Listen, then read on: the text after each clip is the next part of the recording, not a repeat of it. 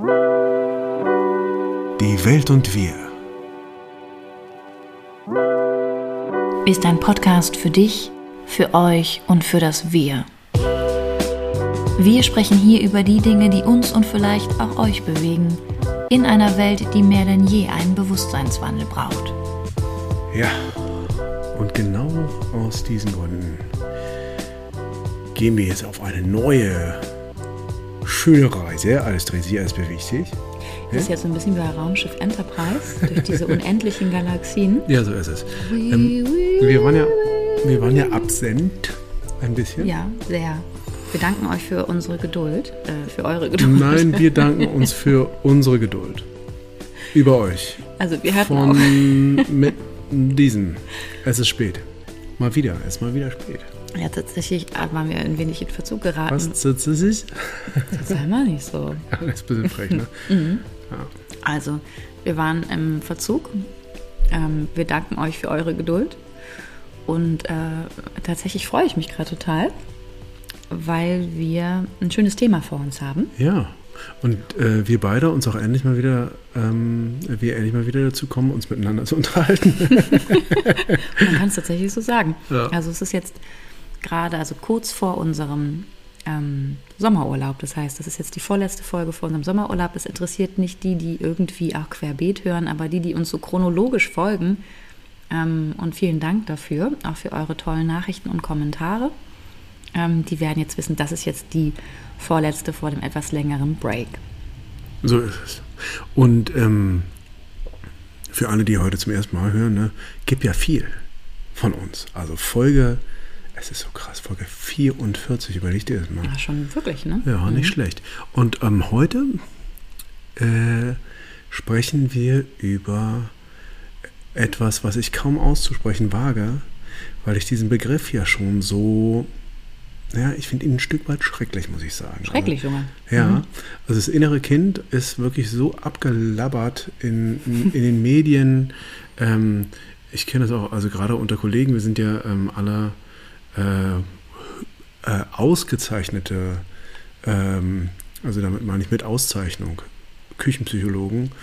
Und ähm, psychologische Begriffe werden da, da werden da wild äh, durcheinander ge geschmissen und man versucht sich zu überbieten. Und das innere Kind ist, ähm, ist ganz weit vorne dabei. Auf eine merkwürdige Art und Weise. Und was mir halt ein Anliegen wäre, auch mal zu klären, was das eigentlich heißt, weil eigentlich ist es tatsächlich ein, ein, ein Extrem und deswegen war ich dann am Ende auch bereit und dachte mir so, nee, ist eine super Sache, darüber zu sprechen, ähm, weil es halt ein extrem ähm, für alle Menschen, die an Ganzwerdung interessiert sind, ein extrem wichtiger Prozess ist, sich mit ähm, äh, inneren Kindesanteilen auseinanderzusetzen und da zu versuchen ähm, zu heilen, was vielleicht verletzt wurde. Das ist ganz interessant, weil wenn ich dir jetzt gerade so zuhöre, wird mir erstmal klar, wie unterschiedlich unsere Betrachtung, natürlich auch die Auseinandersetzung dann damit ist. Ne? Da ich mich ja viel mit, den, mit dem Trauma beschäftige, geht es ähm, in der, ähm, ja, tra im Traumabegriff häufig um zwei Varianten, die unterschieden werden. Die, die Profis sind und zuhören, wissen, dass ich ähm, jetzt über das Entwicklungstrauma oder das Bindungstrauma sprechen möchte und halt eben auch über das Schocktrauma oder auch ähm, für jüngere Menschen das Schrecktrauma. Ne? Also ich finde es mal ganz schön, dann von einem Schreck bei einem Schocktrauma zu sprechen, wenn es eben Kinder und Jugendliche betrifft. Ähm, und wenn wir über das Bindungstrauma oder Entwicklungstrauma sprechen, kommen wir auch relativ schnell bei dem Begriff des inneren Kindes an. Und damit ihr ein Gefühl bekommt, ob ihr uns heute hier noch zuhören möchtet und wie umfangreich dieses Thema hier, wie tief auch besprochen wird, ähm, würde ich gerne starten mit ein paar Bullet Points, dass ihr halt eben wisst, was ihr hier bekommt. Ähm, und halt eben auch dieser begrifflichen Annäherung. Die, die jetzt psychologische Psychotherapeuten sind und uns zuhören, ähm, werden natürlich wollen, dass ich auch nochmal darüber spreche, dass es ein, eine modellhafte Betrachtungsweise von inneren Erlebniswelten sind. Ne? Das will die Psychotherapie, dass wir das so benennen. Das heißt, ich gab es mal in den 70er, 80er Jahren Menschen, die ähm, Bücher geschrieben haben, ähm, ähm, beispielsweise der John Bradshaw oder auch Erika ähm, Chopich oder Mar Margaret Paulin, die ähm, dieses therapeutische Konzept vorgestellt haben, also auch so griffig, dass es ein Arbeitsangebot war für die Psychotherapie. Ähm, man hat dann halt eben so theoretische Annahmen von verschiedenen Persönlichkeitsanteilen, also wie wir haben einen kindlichen Persönlichkeitsanteil oder eben mehrere kindliche Persönlichkeitsanteile oder Persona. Ähm, wir haben einen Erwachsenen-Ich, ne? Freud nennt das ja auch eben, ähm, so dazu komme ich später nochmal, dass es verschiedene Anteile gibt. Ähm, und eben auf der Grundlage dieser theoretischen Annahme hat man versucht, eine verständliche Sprache zu finden, um halt eben diese Inhalte zu übersetzen. Und in Deutschland, also in den 90er Jahren ging das dann hier in Deutschland auch so los.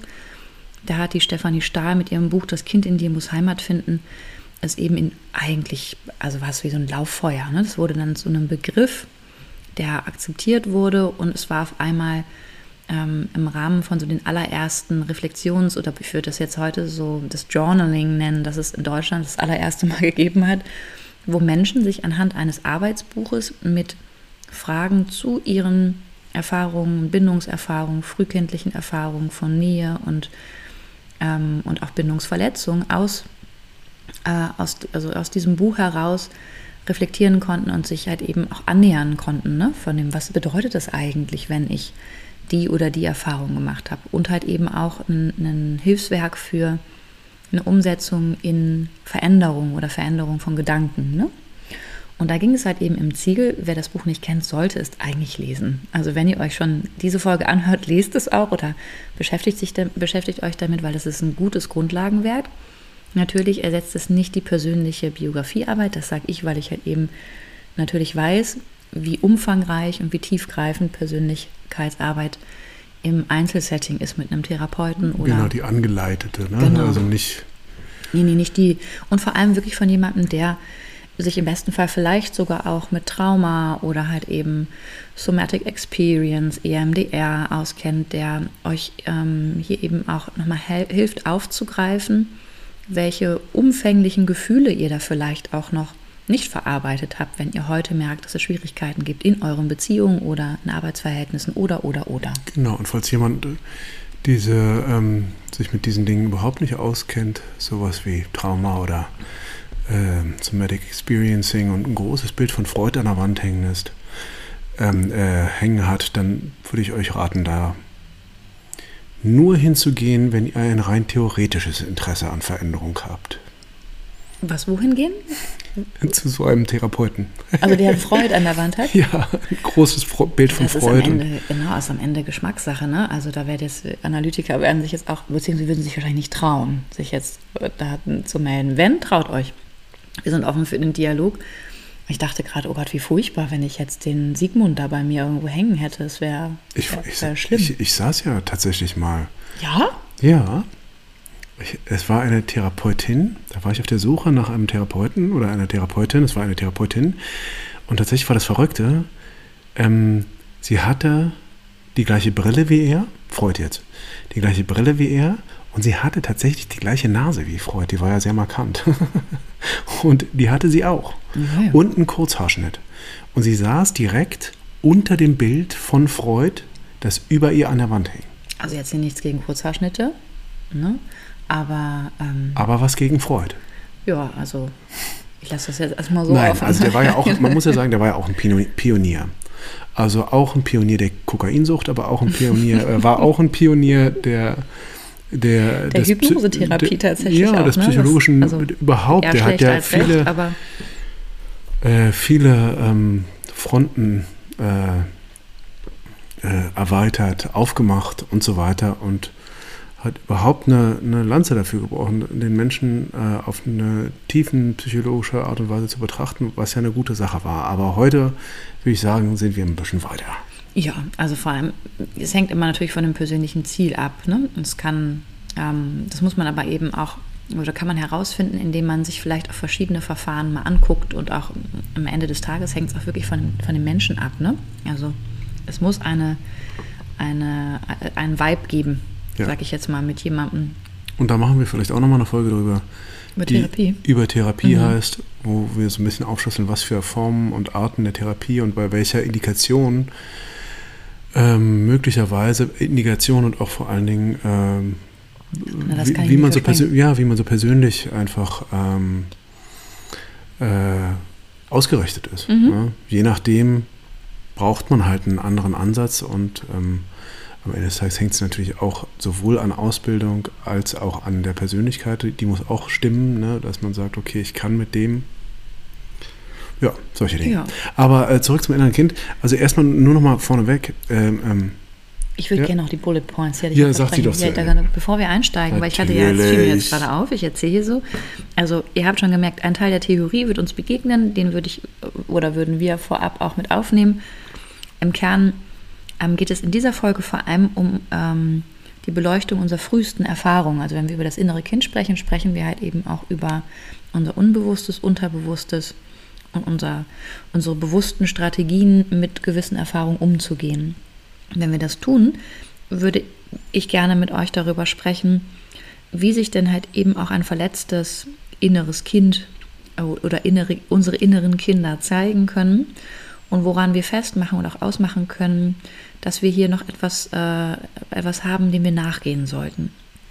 Ähm, wie sich das konkret offenbart, also in welchen Gefühlen, mit welchen Beispielen, da habe ich so ein bisschen einen bunten Blumenstrauß für euch zusammengestellt, weil mir vor allem wichtig ist, oder auch, ich glaube, auch uns irgendwie mal wichtig ist, dass ihr ein Gefühl bekommt für die praktischen Dinge, die in die Tiefe gehen, weil es geht ja hier auch um eine, eine Bewusstseinsveränderung. Das heißt, wer will, kann sich hier echt auch einen Zettel nehmen und das mal für sich einfach mit skizzieren. Wer einfach nur lauschen möchte, soll einfach nur lauschen und die Füße hochlegen. Und wir sprechen hier halt eben auch über ähm, Möglichkeiten, ähm, neben diesen Coping-Strategien, die wir als Kinder mal entwickelt haben und die wir bis heute auch immer noch versuchen, in unseren Beziehungen oder im Alltag oder im Job anzuwenden, um äh, irgendein Ziel zu erreichen, nämlich vor allem meist sicher zu sein. Ja, und dass es hier immer wieder auch um Verbindung geht und wie uns Verbindung zu uns gelingen kann, das wird auf jeden Fall ein Bestandteil heute sein. Ähm, wir sprechen auch über den Persönlichkeitsanteil des Erwachsenen in uns und wie wir den nähren und halt stärken können. Und wir sprechen über Möglichkeiten, was therapeutische Arbeit halt eben ähm, für uns ähm, bergen kann oder innehält. Gute therapeutische Arbeit. Und ähm, eben auch, ähm, ja, wenn, also wenn ihr länger dann noch dran bleibt, Möglichkeiten auch nochmal zu hören, was euer inneres Kind oder kindliche Anteile von euch alte Verletzungen hören dürfen, um ähm, sich zu erinnern, warum sie vielleicht auch hier sind. Das wäre jetzt mein Roundabout. Hast du dem noch was hinzuzufügen? Nö, hört sich ja schön an. Wollen wir starten? Ja. Dann let's go. Also, ähm, was ich vorhin im Ansatz ja schon so gesagt habe, was mir halt wichtig ist, ganz grundsätzlich ist es halt ein sehr ähm, tiefgehender Prozess, die Arbeit mit dem Kinder inneren Kind. Und ähm, es ist ja auch für niemanden neu zu sagen, dass ähm, die Ausbildung unserer Psyche, also es geht ja immer um, um äh, Bindung und die Frage, wie sicher wir gebunden sind oder wie unsicher wir gebunden sind, was für äh, Bindungserfahrungen wir machen konnten in unserer Kindheit. Und je nachdem hat sich das auf unsere, äh, um die Ausformung unserer Psyche dann ähm, ausgewirkt. Und ähm, heute wird dann halt sehr schnell gesagt, naja, äh, da müsstest du wahrscheinlich nochmal auf dein inneres Kind gucken oder so. Ähm, so wie, da benimmst du dich nicht so ganz erwachsen, da musst du mal gucken, dass du irgendwie dich erwachsener und besser benimmst oder anders benimmst oder und das ist halt irgendwie ein bisschen so ein Quatsch, weil eigentlich geht es ja da tatsächlich, ähm, wo du, du hast ja vorhin auch von Coping-Strategien gesprochen. Es geht halt darum, dass sozusagen Verletzungen in der Kindheit stattgefunden haben und dass ähm, wir dann sozusagen unterschiedliche verletzte Anteile, Strategien ähm, ähm, äh, erlernt haben in dem Ansinnen so oder beziehungsweise in dem Glauben so besser überleben zu können Mhm. als Kind, ähm, so sicherer zu sein, was natürlich ein ähm, weil natürlich was natürlich ein, ein Irrglauben ist, ähm, weil ähm, und dafür kann das Kind aber nichts. Ähm, es ist aber insofern ein Irrglauben, dass natürlich die größte Sicherheit aus einem äh, freien, authentischen Ausdruck kommt. Mhm. Und der geht dabei verloren. Und das ist halt ähm, eine große Schwierigkeit. Und ähm, Und das ist auch ein sehr diffiziles, eine sehr diffizile Arbeit dann am Ende des Tages, weil du sozusagen, es ist wie eine, wie eine Zersplitterung, die da stattgefunden hat. Und es ist dann auch nicht ein, ein Kind, sondern sozusagen viele unterschiedliche Verletzungen, die stattgefunden haben, die viele unterschiedliche Strategien ausgelöst haben. Und da kann man dann sozusagen von unterschiedlichen, eigentlich kann man wie von unterschiedlichen kindlichen Anteilen sprechen, die zu, wie, wie zurück zusammengeführt werden müssen. Und das wäre dann, wäre dann sozusagen die Arbeit. Und es hat überhaupt nichts damit zu tun, dass sich jemand äh, in Anführungszeichen, was soll das überhaupt heißen, kindisch ähm, verhält, hat aber so ein bisschen den, äh, den Anschein, wenn man es ähm, in dem populären Umgang, in dem dieses Wort oder auch sehr esoterischen Umgang, in dem dieses Wort benutzt wird, ähm, manchmal hört. Also ja, auch wenn ich bei dem Wort, kann man erstmal sagen, was bedeutet denn das überhaupt? Also ich, man kann einen Unterschied machen zwischen kindlich oder kindgleich. Und das ist halt eben erstmal etwas, was sehr frei ist, ne? Und gar nicht so limitiert, was vielleicht auch erstmal gar nicht so eine Angst hat und was vor allem einen ganz starken Wunsch hat, wachsen zu wollen, weil das wollen Kinder und Babys, die auf die Welt kommen und auch Menschen, die nicht gestört werden, sage ich jetzt mal, in, oder verletzt werden in ihrem Wunsch, zu entdecken und wachsen zu können. Und wenn wir jetzt sagen, es ist kindisch, dann ist das ja hier nochmal eine Bewertung, die sich auf etwas bezieht, was häufig dann nicht reguliert ist. Aber Kinder lernen ja Regulierung ne, durch eben die nahen Menschen.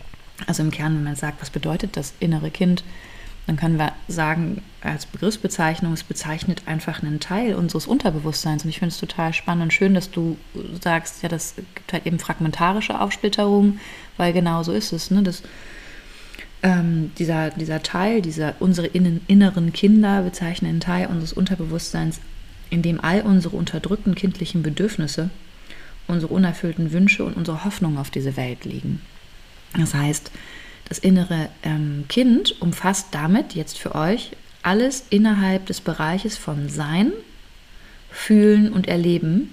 Und diese Bereiche von Sein, Fühlen und Erleben haben eine Zuordnung, die ist de facto machbar. Also die kann man herleiten, herstellen zu speziellen Gehirnarealen. Also wir reden jetzt hier nicht von irgendeinem esoterischen Begriff. Ne? das ist auch nochmal, das ist mir manchmal so wichtig. Ja, aber es ist schwer, schwer gekapert worden, ne? Von der Esoterik. Ja, also ja. ich finde es nicht, also Esoterik hat ja, hat ja vielleicht den ein oder anderen Vorteil und damit meine ich halt, ich mache einen Unterschied in der Esoterik und Spiritualität.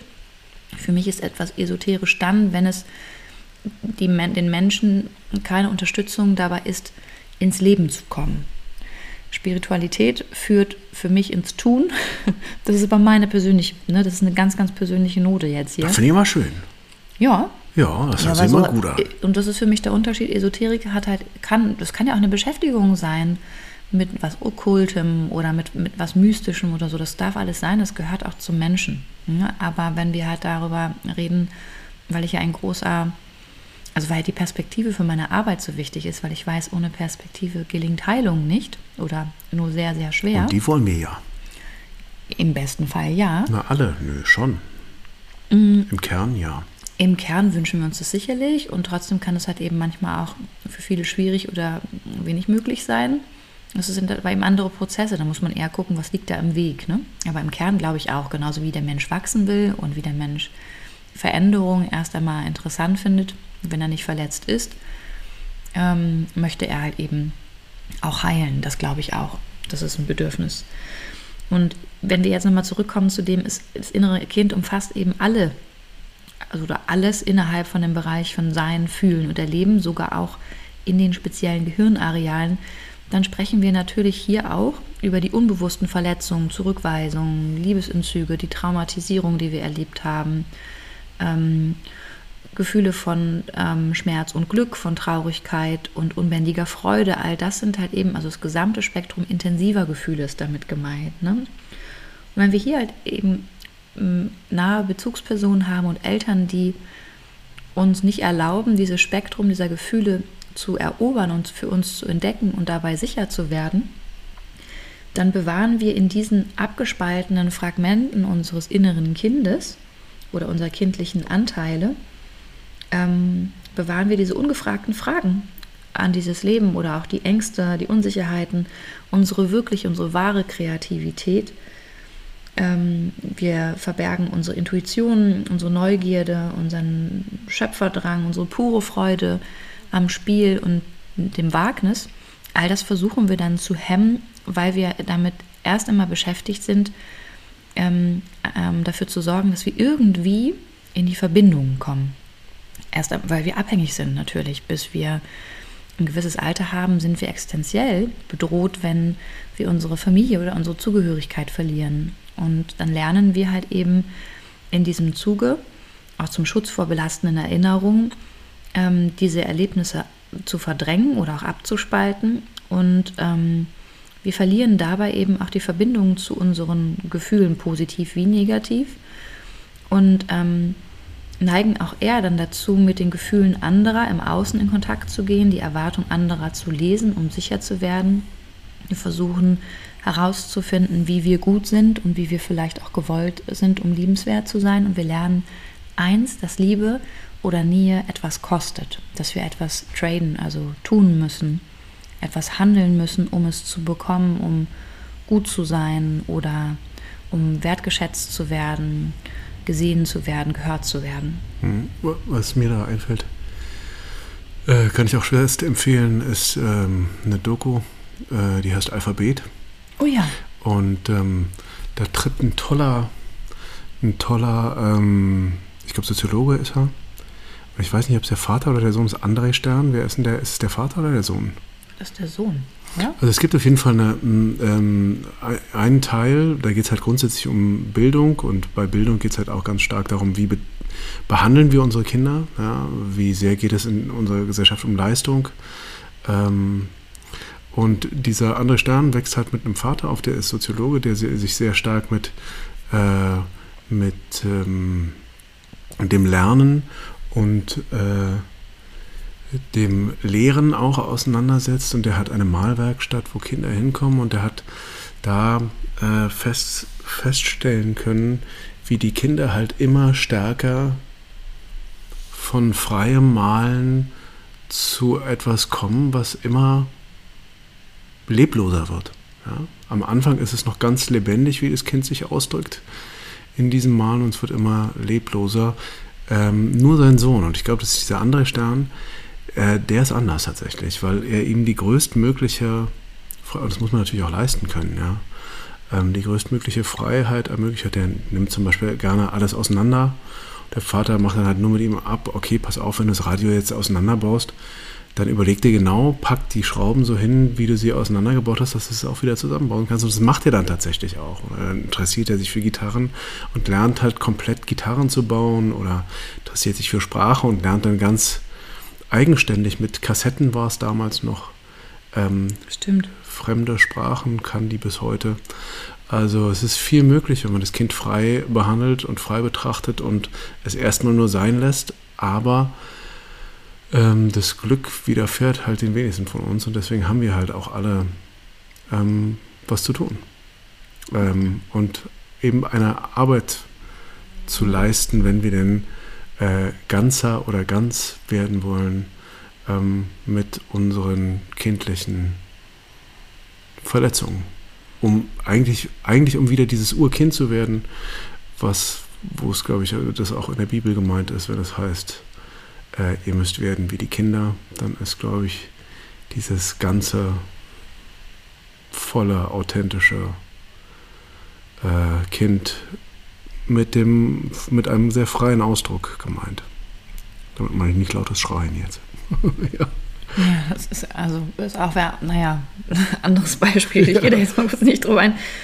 Weil, also, weil vielleicht dazu passen, ne? wenn man sagt, das innere Kind ist auch das Kind in uns äh, oder das Gefühl in uns oder die Erfahrung in uns, die sich seit der Zeit damals, ob nun bewusst erinnert oder nur unbewusst durch so Stimmungen oder Gefühle, die uns heimsuchen, rein emotional sich eigentlich nur wenig oder unwesentlich verändern oder verändert haben. Das heißt was?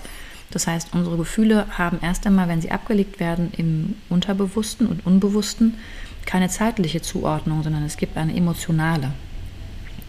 Ähm, es gibt Umstände, also nennt, da gibt es Unterscheidungen, wen das interessiert. Da geht es um das implizite und explizite Gedächtnis. Ne? Wir haben Möglichkeiten ähm, oder auf zwei Ebenen halt eben auch zu uns zu erinnern.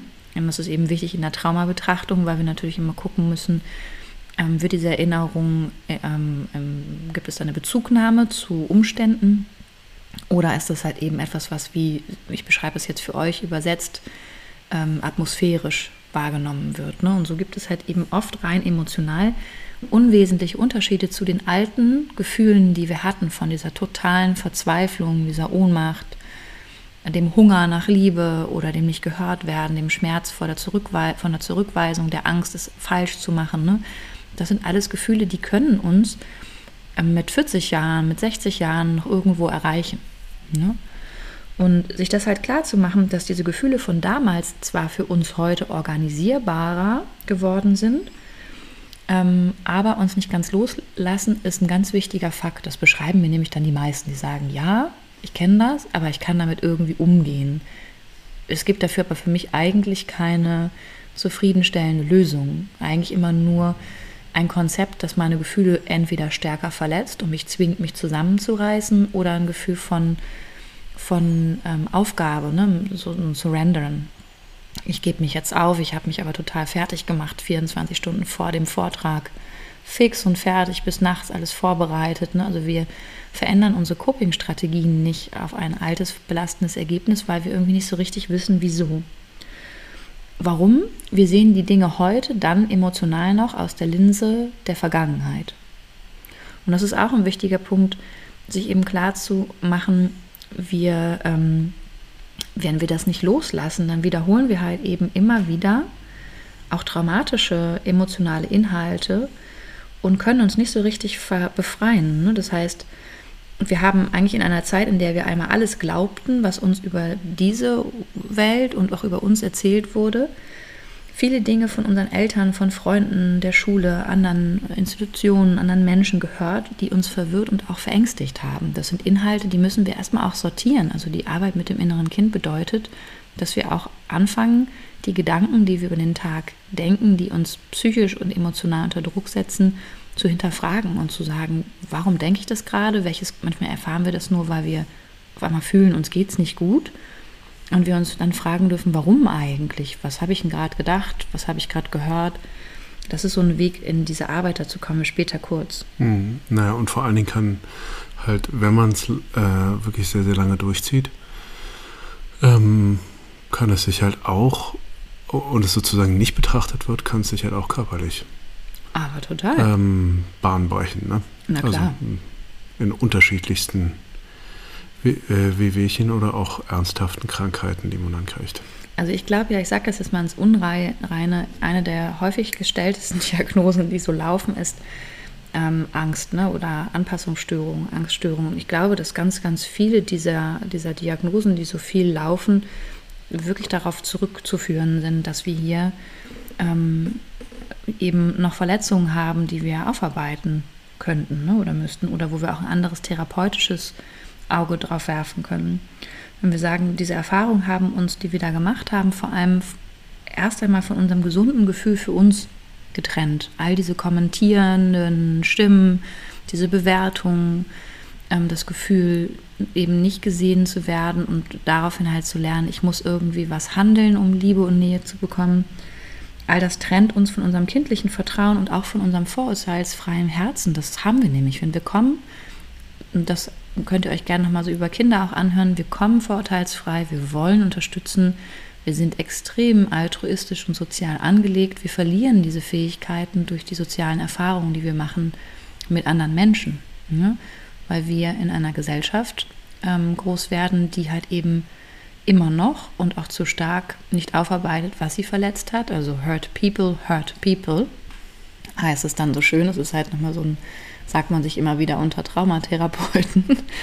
Und es ist so. Ja, also wir kommen dann aus diesen Erfahrungen. Also äh, für alle, die nicht so englisch fit sind, verletzte Leute verletzen Leute. Ja? Ganz, ja, ganz genau. Und das heißt halt eben, um Beispiel jetzt zu nennen, ähm, ähm, dazu komme ich jetzt gleich nochmal, erst einmal nochmal für die Ordnung, ne, jedem Menschen grundsätzlich jedem Kind, dass wir alle einmal warnen. So gucke ich mir manchmal die Menschen an, die in der Bahn oder ähm, im Straßenverkehr, auf Fahrrädern, auf der Straße mir entgegenkommen und ich gucke sie mir so an und denke, du warst einmal ganz, ganz klein und versuche halt das Kindliche noch zu finden. Das ganz Kleine, was mal so vorurteilsfrei in dieser Welt Generell machst du das oder, ja. oder in der unangenehmen Begegnung? Da auch. Also da fällt, da ist es besonders gut, weil es mir halt eben hilft, empathisch zu bleiben. Ne? Wenn es richtig unangenehm wird, zu sehen, okay, ich versuche mal ganz kurz das Kleinste zu sehen, was gerade sich bedroht fühlt. Aber ich mache das generell immer mal wieder, wenn ich Menschen so erlebe, die so an mir vorbeigehen oder ziehen, dann gucke ich mir die so an und versuche ein Gefühl zu bekommen. Ähm, und ähm, wenn ihr mögt, probiert das mal aus. Das ist eigentlich ein ganz schöner Blick auch auf unsere Gesellschaft. Also wir können auch da vorteilsfreier, freier drauf gucken, anders den Menschen wahrnehmen.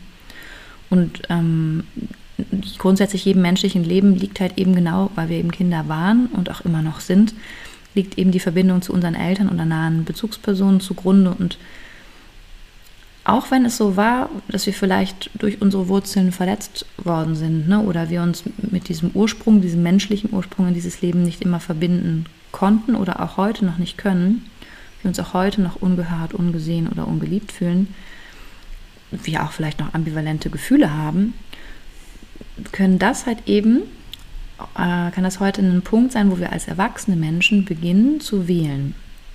Wie wir uns vielleicht auch das geben können, dazu kommen wir auch gleich nochmal, was wir einmal entbehrt haben oder was, worauf wir immer noch hoffen, weil wir oft halt eben in kindlichen Strukturen bleiben, da wir hoffen, dass es doch irgendwann gut wird. Dass Mama oder Papa oder Opa oder Oma oder mein Chef oder die liebe Polizei oder wer auch immer endlich sehen kann, dass ich doch alles versuche, dass ich doch alles gegeben habe, dass ich doch eigentlich gut bin, dass ich es doch verdient hätte, geliebt zu werden oder wahrgenommen. Ne? Und das, ja, und das Verrückte ist halt, dass wir eine gesamte Gesellschaft sind, die so sind, zum aller, allergrößten Teil. Ne? Also es gibt kaum Leute, die da ein geheiltes Kind in sich haben und die aus einem gesunden Impuls, und ich meine, Warum ist das so unfassbar relevant? Das ist insofern so unfassbar relevant, wenn wir uns die Gesellschaft betrachten und wenn wir uns aus dieser Gesellschaft kommend die Verletzungen betrachten, die wir einander antun und die wir auch diesem Planeten antun. Weil wir eben nicht im besten Sinne dann erwachsen agieren, weil wir eben kein geheiltes Kind in uns haben, sondern weil wir aus einem verletzten Kinderanteil uns äh, verhalten. Da muss man sich nur angucken, wie so eine Debatte im Bundestag abläuft. Ja, das, das ist, ist, ja kein, ist ja kein Erwachsener ähm, und ähm, am besten orientierte äh, äh, Debatte, die da läuft, sondern es ist halt immer so ein, so ein komisches Gehickhacke von mhm. Menschen, die mit sich selbst nicht okay sind und die aus diesem mit sich selbst nicht okay sein mit niemand anderem okay sind wirklich.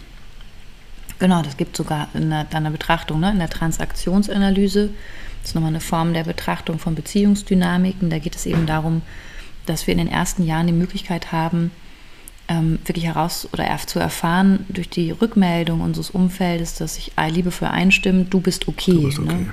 Und wenn ich halt lerne, ich bin okay, dann habe ich halt eben auch eine Bereitschaft, dass die anderen irgendwie okay sind. Ne? Wenn ich aber lerne, ich bin nicht okay, die anderen sind aber okay, da haben wir halt dann schon die ersten Unterbrechungen in der Verbindung, die der Mensch zu sich selbst nicht finden und halten kann und die er halt vor allem nicht mit dem Außen aufnehmen kann, ne? weil die sind ja okay oder anders gibt es halt immer auch, ich bin okay und die anderen sind alle doof, ne? haben alle Schuld und ich bin der Einzige, der verstanden hat, wie es läuft. Sind wir dann beim Narzissmus gelandet? Ja, oder der Akzentuierung, ne? weil pathologisch gibt es den weniger, aber es ist halt mehr und mehr entwickeln wir uns in, in, in diese Richtung. Ne? Mehr ja. und mehr wird das ein gesellschaftliches Phänomen, was sich was reift. So. Ja, oder schockierend ist natürlich auch, wenn man dann erst gedacht hat, äh, ich bin nicht okay, aber die anderen sind okay. Wenn man dann nach Jahren merkt, okay, ich bin nicht okay, aber die anderen sind auch nicht okay. das ist natürlich auch das, ist, das gibt es aber auch so, ne? das ist halt tatsächlich radikal. Da sitzt, du halt, dann, da sitzt du halt dann da und denkst dir so, okay, irgendwie ist jetzt nun mal gar nichts okay hier gerade. Das ist tatsächlich dann auch Nix also, und niemand. die schwingungsärmste, sage ich jetzt mal, ja. ähm, Wahrnehmung oder Position, die wir finden. Also ihr merkt schon, ne, unsere ersten frühen Erfahrungen mit unseren Eltern oder nahen Bezugspersonen, ihre Fähigkeiten, also die Fähigkeiten unserer nahen Menschen, mit sich selbst in Verbindung zu sein und auf dieser Grundlage mit uns in Verbindung zu kommen, wirklich zu wahrzunehmen, wer wir sind, eine Verbindung aufzubauen, ihre Zeit, die sie uns schenken, die Achtung unserer Bedürfnisse nach Nahrung oder Schutz oder Geborgenheit oder Verständnis für Gefühlsausbrüche, ne, ihre Fähigkeiten, sich auf uns einzustimmen oder einzulassen und auch ihre Orientierungshilfe in diesen stürmischen Zeiten ähm, und in unseren Grenzen und in unseren Bedürfnissen. Das müssen wir nämlich auch lernen. Das lernen wir auch in der Aushandlung mit unseren Eltern oder halt dann auch später der Schule. Wenn wir da halt eben auf Menschen treffen, die uns da, die da selber verletzt sind oder unverbunden, prägt uns das. Und das halt eben bis heute hinaus in unsere Lebensentwürfe, die wir versuchen zu verfolgen und in unserem Selbstbild. Das heißt, wir verlieren hier oft Verbindung und Vertrauen und vor allem Verbindung und Vertrauen in uns. Ne? Und wir erfahren diese Verletzung von unserem Selbst und unserer Würde und auch manchmal unserer körperlichen Unversehrtheit. Und diese schmerzvollen Erlebnisse, sie sind für uns bis heute vor allem spürbar durch, und jetzt kommen wir nämlich zu den Punkten, dass ihr ein Gefühl bekommt, ähm, Schuldgefühle, das Gefühl nicht genug zu sein, ähm, Co-Abhängigkeit und Verwicklung, da gebe ich gleich nochmal Beispiele, Vernachlässigung, also eigene Vernachlässigung und auch, ich nenne das immer Selbsttraumatisierung oder Retraumatisierung, ne, dass ich ähm, nicht darauf achte, mich versorge und mich auch selbst betrüge ein niedriger Selbstwert und auch eine Unsicherheit, die mich bis heute immer wieder heimsucht oder grundsätzlich Thema meines Lebens ist, schwache Grenzen und wenig Anbindung an meine eigenen Gefühle, dass ich immer wieder in Situationen komme, wo ich merke, ich weiß gar nicht, wie ich da reingekommen bin und irgendwie habe ich Bedürfnisse von anderen Menschen gelebt und hatte eben auch Angst vor der Nähe und vor allem dann auch Angst vor der Nähe und dem Verlassenwerden. Ne? Ähm, das ist zum Beispiel so, ähm, dass es richtig körperliche Reaktionen auf all diese Gefühle gibt, ne, die wir ganz, ganz deutlich wahrnehmen und oft halt aber nicht deuten können, weil wir in frühen Jahren keine Übersetzungshilfe bekommen haben. Ne? Was ist das? Ich bin müde, ich bin erschöpft. Ähm, das, damit fängt es an, ne? bis hin zu, ich habe Angst davor, sichtbar zu sein, weil wenn ich mich zeige, dann reicht das nicht, ne? weil ich habe gelernt, wenn ich was mal zeigen wollte, hat es nie gereicht. Das sind dann halt eben Kernthemen die sich bei ganz, ganz großen Lebensthemen ähm, oder auch in Beziehungen zeigen können. Ähm, auch um Beispiele zu nennen, Dinge wie du bist zu schwach, du bist zu dramatisch, du bist zu sensibel, du bist zu emotional, ein, äh, äh, dein Körper ist was auch immer, zu dick, zu dünn, zu klein, zu viel, du bist hier nicht erwünscht, sag mal, bist du dumm, ähm, und all diese Dinge, du bist schuld, ähm, das, wenn du, na siehst du mal, wenn du das dann, ne? Ähm, du bist nicht gut in Mathe, du bist nicht wie wir. Hm. Das sind alles Dinge, die haben wir gehört. Genau, ja, die haben wir, äh, haben wir äh, sowohl im persönlichen Kontext alle gehört ähm, und tatsächlich sogar auch in, in den frühen Medien haben wir das gehört. Ja. Also, ne, wir haben jetzt gerade wieder und eigentlich bin ich, finde ich die auch eine ganz tolle, die Astrid Lindgren, aber wie oft da gesagt wird, oh, du bist so dumm und bist du dumm und was soll das? Äh, ähm, also wie viel verletzende Sprache in diesen Medien vorkommt oder wenn wir uns mal ähm, wachen, wachen Auges und Ohres die Gebrüder Grimm durchlesen, ist schon brutal, was Kindern da mitgegeben wird und, und ähm, wie verunsichernd das auf ein Kind wirken muss. Ähm, dann kann man sagen, äh, ja, aber es gehört, der ist ja Kulturgut oder irgendein so Schwachsinn, aber, aber ähm, die, ich glaube, die psychologische Auswirkung ist nicht zu unterschätzen. Auf, also 100 Prozent. Und ich finde, so langsam können wir auch mal uns darauf einigen, dass Sprache auch Bewusstsein macht. Ähm, und Wörter bilden halt eben Bewusstsein auch, zeigt und Bewusstsein ja, macht. Ja, und das, ich finde, wir können jetzt mal auch da, also Kulturgut, ich bin jetzt wirklich müde, das zu hören, weil ich irgendwie so denke, wir haben jetzt hier angefangen, über Verletzungen von unseren inneren Kindern zu sprechen. Wir haben aber jetzt das tatsächlich auch aus noch einer sehr, sehr weißen, ähm, aus einem sehr, sehr weißen Blickwinkel äh, besprochen, weil wir haben ja noch nicht darüber gesprochen, wie es denn eigentlich den Kindern gegangen ist, die in Gesellschaften groß werden, in denen. Weisen oder Weißen? Weiß. Weiß. Weiß im Sinne von white ja, and white. privileged. Das heißt halt eben hier wenn ihr jetzt, die ähm, uns zuhören, darüber nachdenken, an welchen Punkten es vielleicht auch Verletzungen gegeben hat oder was Beispiele halt eben sind.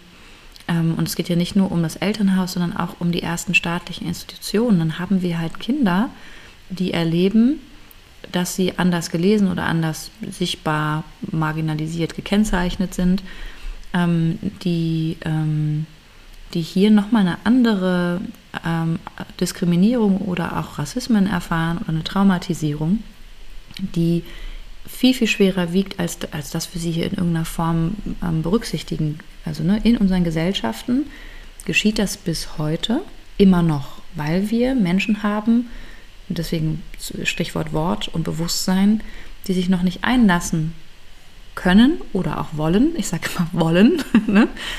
weil das ist halt auch ein Teil auch unserer Verletzung. Wenn wir verletzt sind, dann werden wir unsere Offenheit äh, verlieren für die äh, Verletzlichkeit und auch die Verletzung der anderen. Ne? Wir verlieren den Blick für, für den Schmerz des anderen und sind so beschäftigt mit unserem eigenen Leid.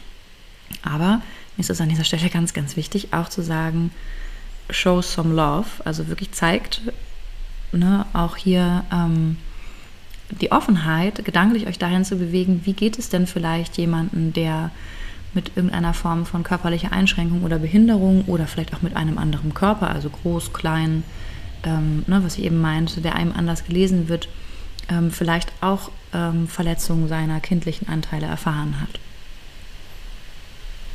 Hm.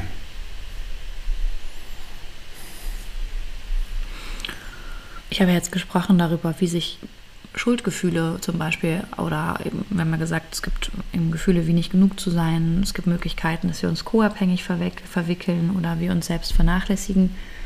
Ähm, und ich würde euch nur ganz kurz Beispiele geben, wie sich die eben zeigen können, also Schuldgefühle offenbaren können, die wir aus frühkindlichen Verletzungen eben mitbringen. Ne, beispielsweise. Ah, dürfte ich noch eine ja. Sache, die ist mir gerade entfleucht und jetzt ist, mir, ist sie mir wieder eingefallen. Eine Sache, die äh, ich noch ganz spannend finde und die ihr vielleicht mal überprüfen könntet in euren Beziehungen. Und ich bin ja in einem Berufsumfeld, wo das sehr, sehr stark ähm, praktiziert wird. Ähm, weil wir über Coping-Mechanismen und über eine gesamtgesellschaftliche Verletzung gesprochen haben. Ähm, äh, und Coping-Mechanismen ähm, besprochen haben. Und eine Sache fällt mir da ein, das ist Ironie. Ähm, Ironie und Sarkasmus. Wir sind äh, eine Gesamtgesellschaft, ähm, in der das sehr, sehr stark verankert ist. Deswegen wurde auch ganz schnell gesagt, ach komm, ey, jetzt sei doch nicht so, es ist so krampfig und nervig und dann kann immer hihi, haha, hoho über andere gesprochen werden und, und nichts wird ernst genommen und über alles wird so darüber hinweggebügelt. Ähm, das äh, ist auch eine, ein Coping-Mechanismus und auch, ist auch Ausdruck einer, einer gesamtgesellschaftlichen ähm, Verletzung und einem, einem äh, Versuch, nicht zu stark in eine Verbindung zu gehen, weil die ja gefährlich sein könnte. Das finde ich ganz schön, dass du das mal jetzt anbringst, weil das halt wirklich unter diesen Traumafolgen auch einen, also wenn jetzt jemand nur noch ironisch oder sarkastisch kann, dann ist das eindeutig. Ähm, und es ist ganz sicherlich auch, also sicherlich auch, wann hat das angefangen? In den 90ern? Wann wurde das so, wann wurde das so stark? als Mittel. Ich würde fast sagen, es ist ein, ein Mittel der nee, 90er. Ich glaube, nö, ich glaube, nee. es, war, es war schon Früher, ein ne? Zeichen ne? von Coolness äh, in den 70ern 60ern, 70ern. Mhm. Studentenbewegung hat es angefangen wahrscheinlich. Stimmt, das war einfach nochmal so lässig so und cool und Establishment. Oder, ja. Da hat man halt so die ganze Zeit so Sponti-Sprüche Sponti und, und, Spitzen und so. Wobei Bisschen, es da auch ja. eine große, große Ernsthaftigkeit gab es auch damals, ja, als eine Gegen Bewegung. Ähm, aber heute ist es wirklich ist radikal und ähm, das ist nicht schön. Und äh, damit will ich gar nicht so verkrampft sein und sagen, das geht nie. Kann ja auch mal lustig sein. Man kann damit auch überhöht was darstellen, das ist auch okay. Mhm. Aber wenn es halt wirklich die Hauptsprache ist, und wir haben das sehr, sehr viel als eine Sprache, also zumindest in meinem Berufsumfeld gibt es extrem viel, aber auch wenn man sich soziale Medien anguckt, wenn man sich ähm, äh, irgendwelche YouTube-Fuzis anguckt oder irgendwelche Fernsehshows oder ich weiß nicht was. Es, es ist sehr manifest in unserer Gesellschaft. Ich will mich gerade erinnern, ich weiß, das war in so einer Vorpubertät, dass ich, ähm, dass ich immer Angst hatte vor Ironie. Das fällt mir jetzt gerade nochmal auf. Also ich hatte Angst im Rahmen von diesen Jugendverbünden, die man so in so Klassenstrukturen oder so hat, ähm, hatte ich irgendwie, war mir das immer unangenehm. Mhm. Ah, und da fällt mir übrigens auch auf, äh, ähm, wo du das sagst, äh, es gibt sogar, sogar Erwachsene, die es Kindern gegenüber nicht abstellen können, es nicht schaffen, das Kindern gegenüber abzustellen, die das aber gar nicht verstehen können.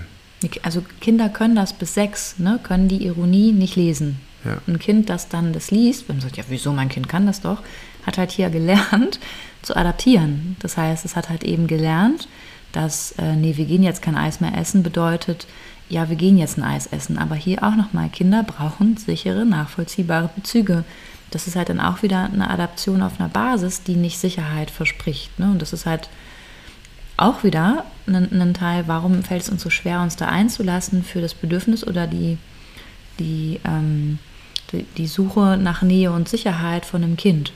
Ne?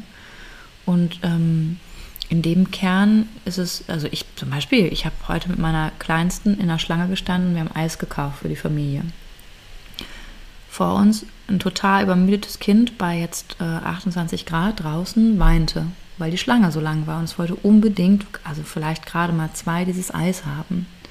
Die Eltern waren bemüht und konnten denen aber auch nicht so richtig dem helfen. Und er wollte irgendwie auf dem Arm und dann wieder runter. Und hinter uns stand halt eben ein, ein Paar, das es auch eilig hatte mit Rennrädern und meinte so ähm, sehr laut zum Kind hin, das das zum Glück nicht so wahrgenommen hat, dass es angesprochen wird. Naja, aber äh, hier in der Schlange zum Eis hin heulen, das gibt's jetzt hier aber nicht. Ne, du stehst doch in der Schlange zum Eis, jetzt ist heulen, aber passt ja gar nicht. Ne? Und dann hat meine Tochter mich an der Hand genommen und hat gesagt, Mama, warum sagt die das denn so? Ne? Wobei, es ist keine ja. Ironie, aber es ist trotzdem nee, total... Das, war, das ist einmal A, total übergriffig, B, und, Na, und das Bedürfnis des Kindes überhaupt nicht. Genau, das heißt erstmal nur eingeschätzt. Ne? Und das heißt, da halt eben nur zu sehen, ich fand es nur interessant an der Stelle, dass es halt auch dieses Sendungsbewusstsein so über diese Schlange ne? so gab. Und ähm, was für, meine Tochter hat nicht verstanden, dass sie das nicht fühlt, aber als dann, das fühlt die ja gar nicht, wie es dem Kind geht. Ne? Und dann habe ich das einfach mit ihr so besprochen. Aber halt auch nur hier zu sehen, wir haben ähm, eben oft auch nur die Fähigkeit, uns einzustimmen und einzustellen, wie wir es selber erlebt haben. Es sei denn, wir fangen an, das bewusst zu reflektieren. Ne? Das heißt, wir gehen von dem Wissensstand und dem Beziehungserfahrungsstand aus. Und wir lernen dann zum Beispiel lieblos zu werden. Also wir haben dann auch lieblose erwachsene Anteile in uns, wie wir kindliche Anteile haben, die unser Kind und unsere Bedürfnisse nicht annehmen, das sogar ironisch, sarkastisch ähm, bewerten oder sich über uns selbst lustig machen. Ne? Und wir verhalten uns dann oft so, wie unsere Eltern oder andere Bezugspersonen uns geprägt haben. Das heißt, wir, wir handeln dann nach alten Glaubensmustern oder Widerstandsmustern, nennt man das, zu unserem inneren Kind und unseren inneren Bedürfnissen. Und die können dann zum Beispiel sein, Nähe und Verbindung zu Menschen sind sowieso nicht sicher. Ne? Ähm, wenn ich nichts erwarte, kann ich nicht enttäuscht werden. Also ich glaube ja gar nichts mehr, ne? so. Oder auch, ich habe die Hoffnung, wenn ich mich nur genug anstrenge, dann werde ich endlich gesehen. Das können wir auch relativ schnell dann lernen als Kind, ne, dass wir einen inneren Antreiber haben. Wenn ich nicht mit, mit mindestens drei Einsen jetzt zum Zeugnis nach Hause komme, dann. Ne? Ja, oder Liebe gibt es zwar, aber kostet. Genau, Liebe kostet immer. Ja. Das gibt's nicht, das ist nicht umsonst. Ne? Ja. Nur der Tod ist umsonst, habe ich ja. auch schon gehört, ganz oft. Ja. Nur der Tod ist for free. Ja, ähm, ich kann mich selbst nicht glücklich machen. Ähm, ich muss darauf warten, dass andere das machen für mich. Hm. Also das ist so dieses, was ich ganz schlimm finde, Extrem sind diese bekanntes Romantic Comedies ja. ne, mit dem hm. He's or She's the One. Da deswegen ich hört das auch immer genau an der interessanten Stelle, hören die Filme ja immer auf. Ne? Ja, deswegen finde ich es so frustrierend. Ich will nochmal zeigen, ja. wie es wirklich ist. Und ähm, ja, andere sind für meine Gefühle verantwortlich. Du, you make me feel. Ja. Ne, you make me feel. Ne, da haben wir dann wieder so ein ja, wieso denn eigentlich nicht? Wieso, ne, wieso bin ich denn nicht für meine Gefühle verantwortlich? Und wenn ich mich wie eine Natural Woman fühlen möchte, warum muss ich denn dafür jetzt einen Typen brauchen? Entschuldigung, ja. aber ist ja so. Ja. ja. Und da sind wir halt ähm, an den Punkten, wo wir ansetzen, wenn es um die Arbeit geht. Ne? Das heißt, diese abgelehnten inneren Anteile empfinden sich selbst als unzulänglich, als schlecht, als nicht liebenswert, als ähm, und da haben wir wieder auch äh, Schemastörungen. Ne? Äh, wir weisen uns in unserem Bedürfnis nach Liebe, Liebe zurück, wir unterstellen uns Dinge. Ähm, wir hören nicht auf, uns abzulehnen, uns optimieren zu wollen, ob es nun unser Haar oder unsere Figur ist. Und ähm, wir reagieren ultimativ reaktiv auf Abwertung oder Kritik im Außen. Ne? Das heißt, wir fangen dann an, wirklich zu eskalieren in unseren Beziehungen. Wir suchen dann auch das Drama, wo es halt dann immer um die Wurst geht. Ähm, oder halt eben wie, ne, wir, wir, was auf sollte ich gerade eben nochmal hinaus, wir fangen an, in ähm, diese Schuldgefühle zu kommen. Und das merkt ihr oder würde man vor allem daran feststellen, dass ihr euch übermäßig langfristig, so über einen längeren Zeitraum, schlecht mit euch fühlt. Dass ihr auch ungern ähm, mit euch seid oder auch irgendwie nicht glaubt, okay zu sein, wie ihr seid, dass ihr ähm, euch fragt, wenn Menschen sich euch positiv oder offen zeigen, dass das irgendwie nicht so richtig stimmt oder dass es Menschen gibt, vielleicht auch die was Böses im Schilde führen könnten. Ne? Ähm, wir sind davon überzeugt, dass wir etwas nicht verdienen und wir stellen auch immer wieder fest, dass wir vermeiden, nach Hilfe oder Dingen zu fragen, weil wir vor allem nicht in der Schuld von jemandem stehen wollen. Ja, wir wollen auf gar keinen Fall dass wir noch irgendwie was offen haben bei jemandem. Wir vermeiden dann auch oft, uns abzugrenzen oder unsere Grenzen zu halten. Deswegen ist es gerade so wichtig, diese emotionale Nähe auch zu vermeiden. Ne? Und dieses schlechte Gewissen, das wir oft eben haben, ähm, stellen wir dann auch oft bei anderen her. Das ist sehr interessant. Also wir versuchen es für uns selbst zu vermeiden, geraten immer wieder in diese Spiralen und können aber auch andere in diese Gefühlsspirale bringen von Schuld. Ne? Und wir ziehen halt eben dann auch gerne Menschen an, die uns das Gefühl von Schuld geben. Wenn wir als Kinder lernen, dass wir nur dann geliebt werden, wenn wir Bedürfnisse zurückstellen, dann fangen wir an, uns selbst zu betrügen. Das ist das, was ich mit Trading meine. Ne? Wir handeln dann eben die Ansprüche und die Erwartungen unserer Eltern die uns dann hoffentlich Liebe geben, mit der eigentlichen Bedürfnislage und versuchen, die zu verdrängen oder zu unterdrücken. Und so lernen wir, dass wir nur durch Selbstaufgabe und Performance, ähm, und da können wir Clowns werden oder wunderbare Showmaster oder halt eben Sportler, außergewöhnliche Leistungen bringen müssen, die Liebe, die wir nämlich dringend brauchen, garantiert. Das heißt, wir verdienen uns das. Wir lernen, dass unser Wert von außen kommt, von außen gegeben wird und wir geben dann eben auch dem Außen die Macht, ob wir uns wertvoll fühlen oder schön oder gut oder richtig oder nicht. Wir brauchen die positive Zustimmung und die Aufwertung durch die anderen, um uns selbst gut, geliebt, wertvoll, schön, liebenswert zu fühlen. Und das ist der Ansatzpunkt der Diätindustrie. Fuck them. Es tut mir leid, dass ich das. Aber es musste an dieser Stelle. Nur der gesamten, der gesamten Werbeindustrie. Ne? Ja, total. Und äh, tatsächlich ist es ja auch die, ähm, die Wurzel aller Süchte. Mhm. Also, dass man sagt, ähm, ich habe da was auszugleichen. Ja, auch was zu beruhigen, ne? Was zu beruhigen. So, ja. Sucht schafft halt eben auch erstmal ein intensives Gefühl, das sich erstmal nach einem Gefühl anfühlt, das wir ganz stark für uns wahrnehmen können. Hm. Bedürfnis nach Sicherheit ist zum Beispiel ein sehr häufiges eine sehr häufige Sache ähm, als Grundlage einer Sucht. Ich erinnere mich noch, ich habe einmal, dass ich, ich bin ja kein besonders drogenaffiner und jetzt schon seit über 20 Jahren habe ich ja überhaupt nichts mehr genommen. Aber erinnere mich einmal ein Opiat ausprobiert zu haben und ich weiß noch, wie ich da so in so einem, es war dann auch noch eine Kombi mit Alkohol zusammen und so und ich weiß noch, wie ich in so einem, mich wirklich so wohlig und, und äh, und erinnere mich halt heute noch, dass das wirklich ein, ein unfassbares Bedürfnis von Sicherheit äh, erfüllt hat. Und äh, habe das nie vergessen, weil ich dachte, okay, es war halt völlig für den Arsch, weil es einfach nur, ich habe mich dann irgendwann ganz mies gefühlt, am nächsten Tag natürlich logischerweise. Und ähm, ja, das war für mich so ein gutes Beispiel für, wie Sucht tatsächlich funktioniert dann am Ende des Tages.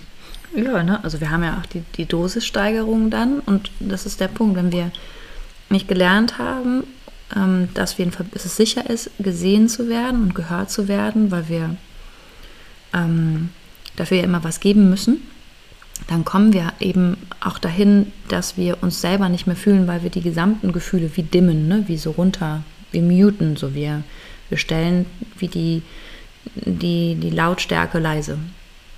Wisst ihr, wie ich das meine? Ich denke da gerade so an mhm. analoge Stereoanlage. Auch wieder schön, dass ich da so, naja, wer mich kennt, weiß, kennt das. wie offenbart sich ein schwacher Selbstwert, der entsteht durch ein verletztes Kind. Ja? Ähm, wenn wir in unserem Bedürfnis eben nicht gehört oder gesehen werden oder gefragt wurden, dann ist das die Grundlage für einen schlechten Selbstwert. Einfach weil wir nicht gelernt haben, ähm, gefragt geworden zu sein. Ne? Wir, wir lernen auch nicht, dass wir eine volle Akzeptanz für unsere Bedürfnisse bekommen oder eine, eine Achtsamkeit ähm, ohne eine Gegenleistung ähm, zu geben, ja? Mhm, da, da fällt mir ein, ist, äh, ich erinnere mich auch an ganz viele Situationen und ich kenne das auch noch aus der Generation meiner Eltern, bei vielen im Umgang oder jetzt das, was du beschreibst auf der Straße, ne, mit dem, mit dem mhm. Kind in der Schlange, dass es halt so eine grundsätzliche Idee gibt ähm, von besonders der älteren Generation, aber ich glaube auch von der jüngeren, nur versteckter, das ist ja nur ein dummes Kind. Ja. Das heißt, es ist eigentlich noch gar kein ganzer Mensch. Und auf eine Art muss das eigentlich, irgendwie muss ich das hinkriegen, muss ich das dahin manipulieren, dass es funktioniert. In einer Art und Weise, die mir vor allem nicht zu anstrengend werden soll. Mhm. Und äh, natürlich kann man, wenn man die Idee hat, so mit einem Kind umzugehen, kann man dem Kind gar nicht auf eine Art und Weise begegnen, äh, die für das Kind angenehm wirklich ist. Ja. Sondern es wird ja sozusagen wie mechanistisch betrachtet als ein Apparat, der gefälligst funktionieren soll. Irgendwie soll ich es jetzt hinkriegen, damit dieses Kind endlich funktioniert.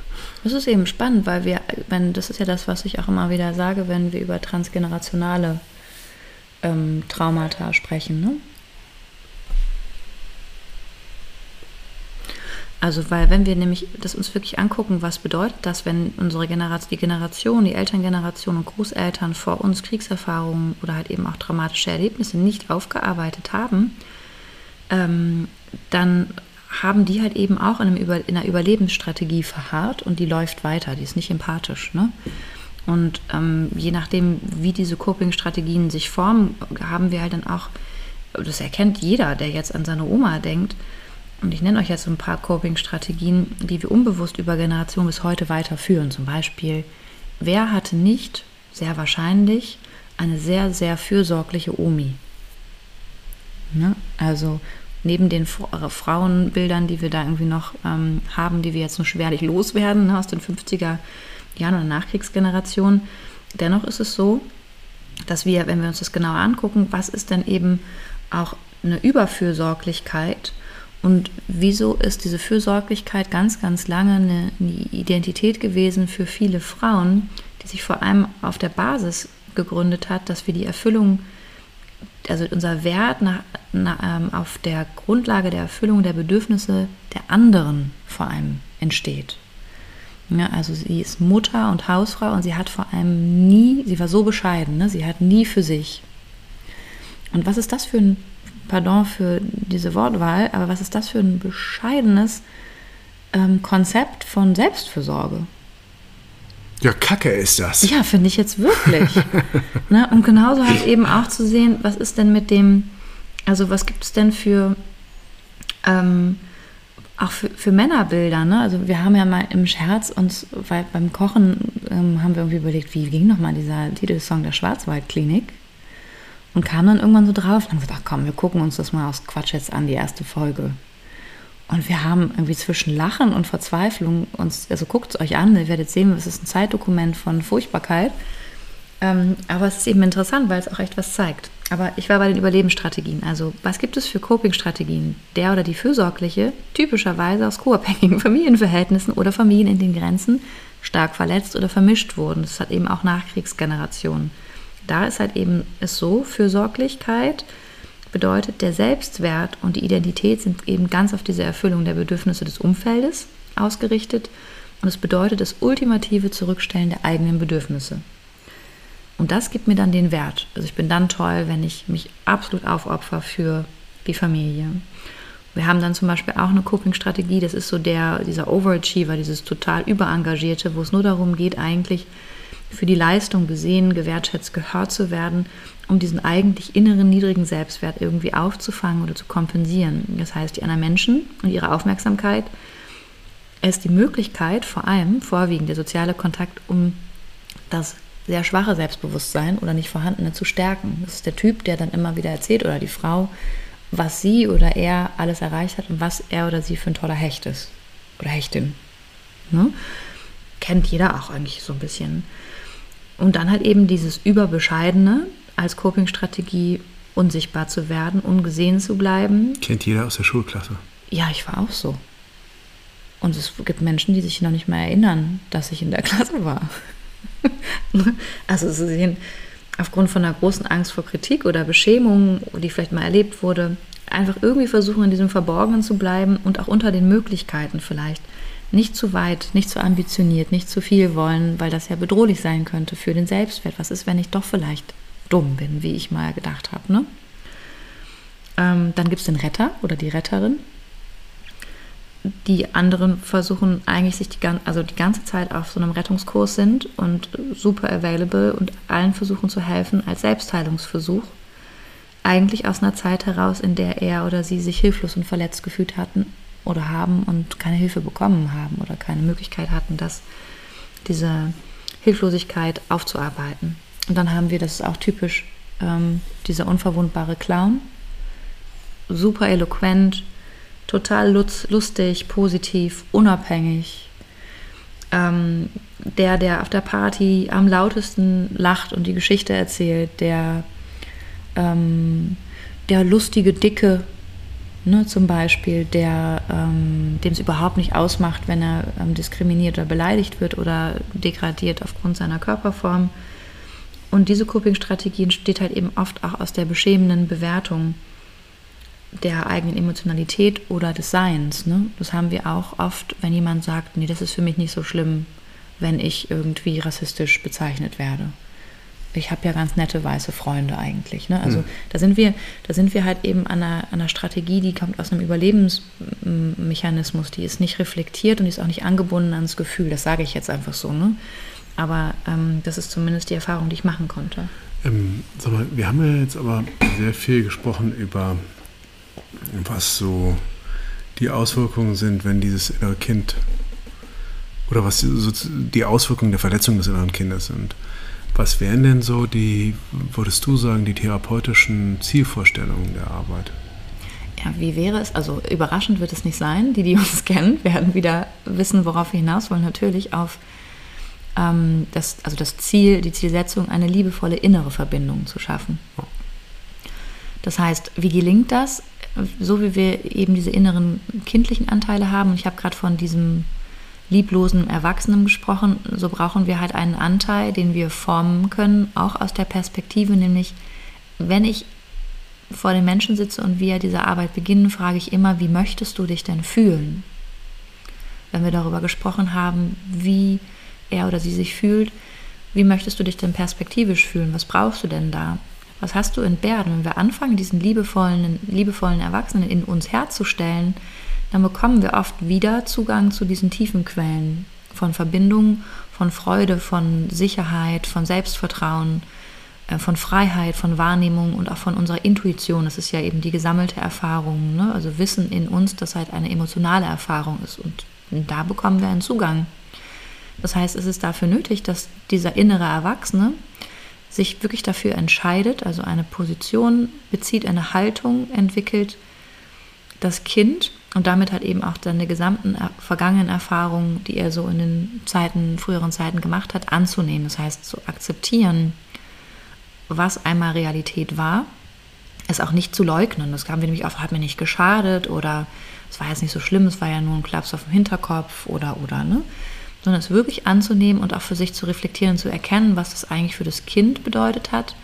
Und wenn wir dann für ähm, diese übernommenen Glaubensmuster oder auch Strukturen unserer Familie erkennen können, die Wiederholung dann können wir perspektivisch uns wirklich auch lösen und wir brechen alte ähm, Loyalitätskonflikte, die wir noch zugunsten unserer Eltern halten. Das ist spannend, sollte man sich systemisch auch angucken. Wir können zum Beispiel manchmal nicht glücklicher werden als unsere Eltern oder mehr verdienen oder ähm, freier werden oder selbstbewusster oder oder oder, weil die Gap zu groß werden würde von den emotionalen Erfahrungswelten. Das heißt, ähm, wenn dieses innere Kind, wie Stefanie Stahl sagt, Heimat findet in uns, wir es ganz annehmen können, was war und wir auch gucken, was wir jetzt brauchen, dann kommen wir zu Glaubenssätzen oder auch Überzeugungen, die sich so anhören können, zum Beispiel, nämlich ähm, ich, bin, äh, ich bin genug und ich bin auch schon immer genug gewesen. Man muss, also, man muss dazu sagen, also ich bin genug, äh, das kann man jetzt mal so kurz sagen, aber ihr, die ihr jetzt zuhört, zieht euch das wirklich mal rein. Ich bin genug. Also wirklich niemand,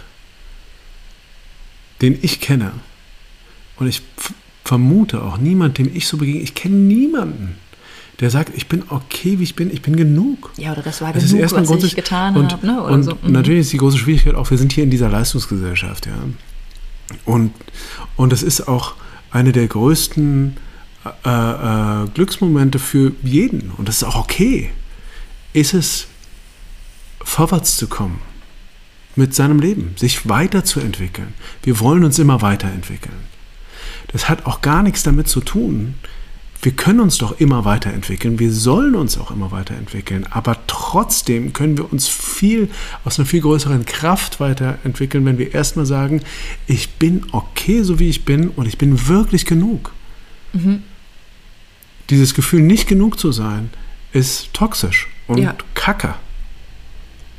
Ja, es ist halt und nicht hilfreich ja. vor allen Dingen auch. Und natürlich kann das ein Motor sein für eine extreme äh, Entwicklung für, ähm, eine, und für eine extreme Leistung vor allen Dingen auch, die aber ähm, im Kern, was den Antrieb angeht, ungesund ist.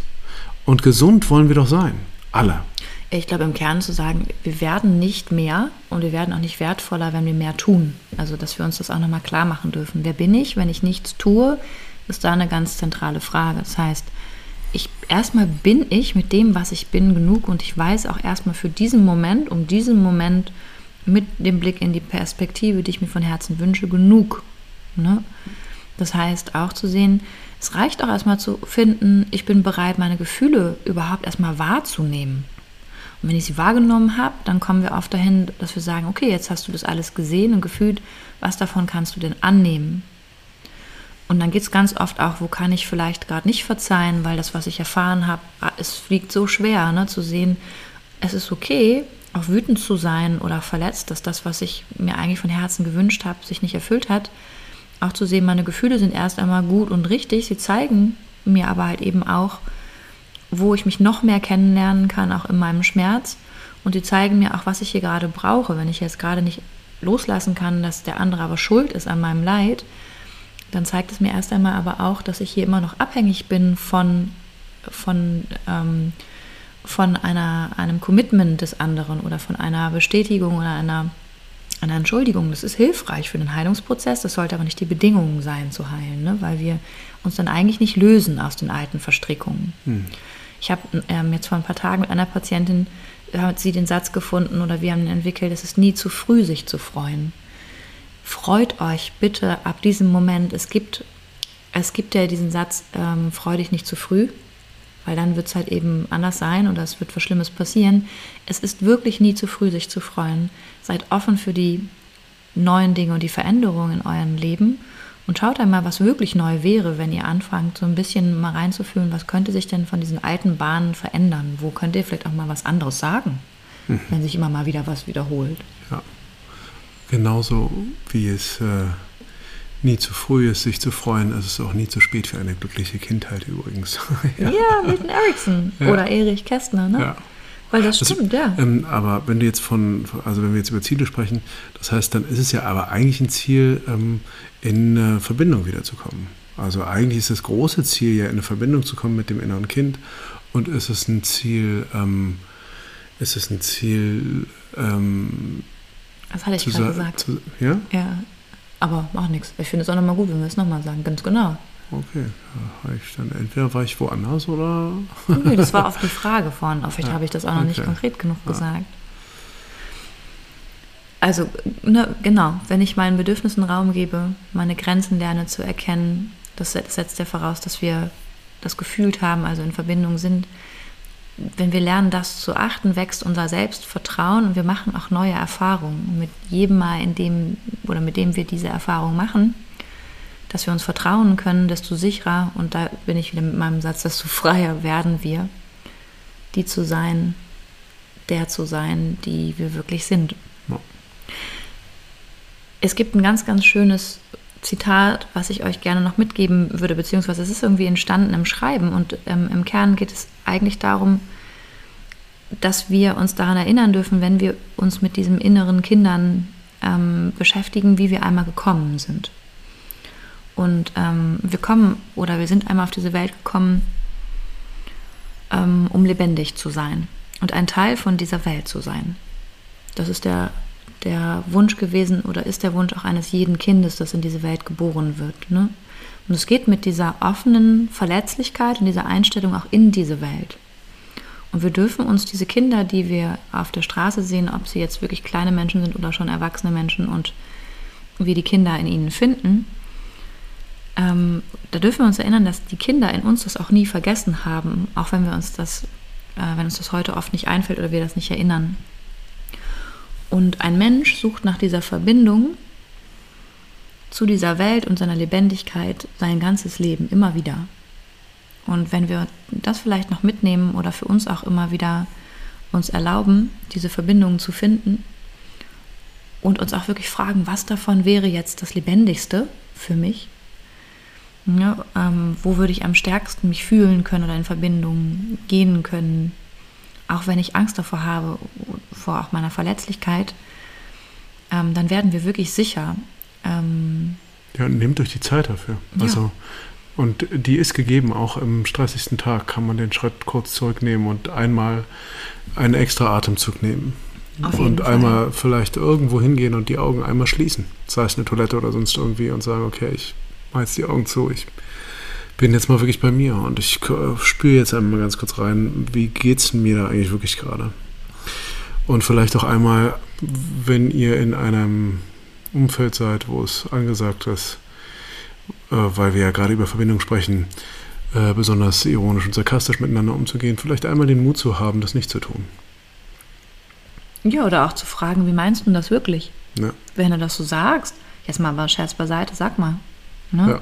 Wie ist es denn, je nachdem, wenn das sich für euch so anfühlt? Ne? Wir können das ja auch noch Ja, anders sein adressieren. muss, ja. muss man, muss man es auch nicht, muss das jetzt nicht vom Zaun brechen. Ganz genau. genau. Das heißt, sucht nach der Verbindung mit, mit allen und mit euch und mit allem auch. Ne? Also auch der Baum, der äh, See, die Wiese, eure Teetasse. Man kann sich mit allem verbinden. In dem Sinne, habt's gut. Ja, macht's gut. Schön, dass ihr wieder dabei gewesen seid. Und vor allen Dingen, wenn euch das irgendwie was sagt und gefallen hat, dann lasst uns einen Kommentar da. Vor allen Dingen erzählt's weiter. Wir können es brauchen, ne?